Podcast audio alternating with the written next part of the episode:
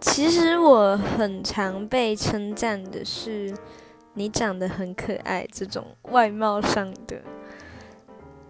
就我很讨厌别人称赞我的外貌，诶，虽然我对自己的外貌好啦，可能有蛮大七分的信心啦，但是其实我更希望有人可以称赞我，像是嗯。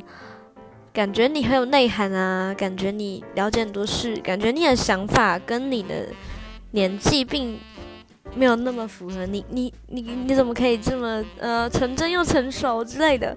就是关于一点内涵上的事情、思想上的事情，而不是只有外貌，或者是称赞我很有才华这种，我也会觉得心情很好。可是我真的很不喜欢别人。第一开口，第一句跟我讲说：“哇，你也太可爱了吧！天哪，这不行，真的。”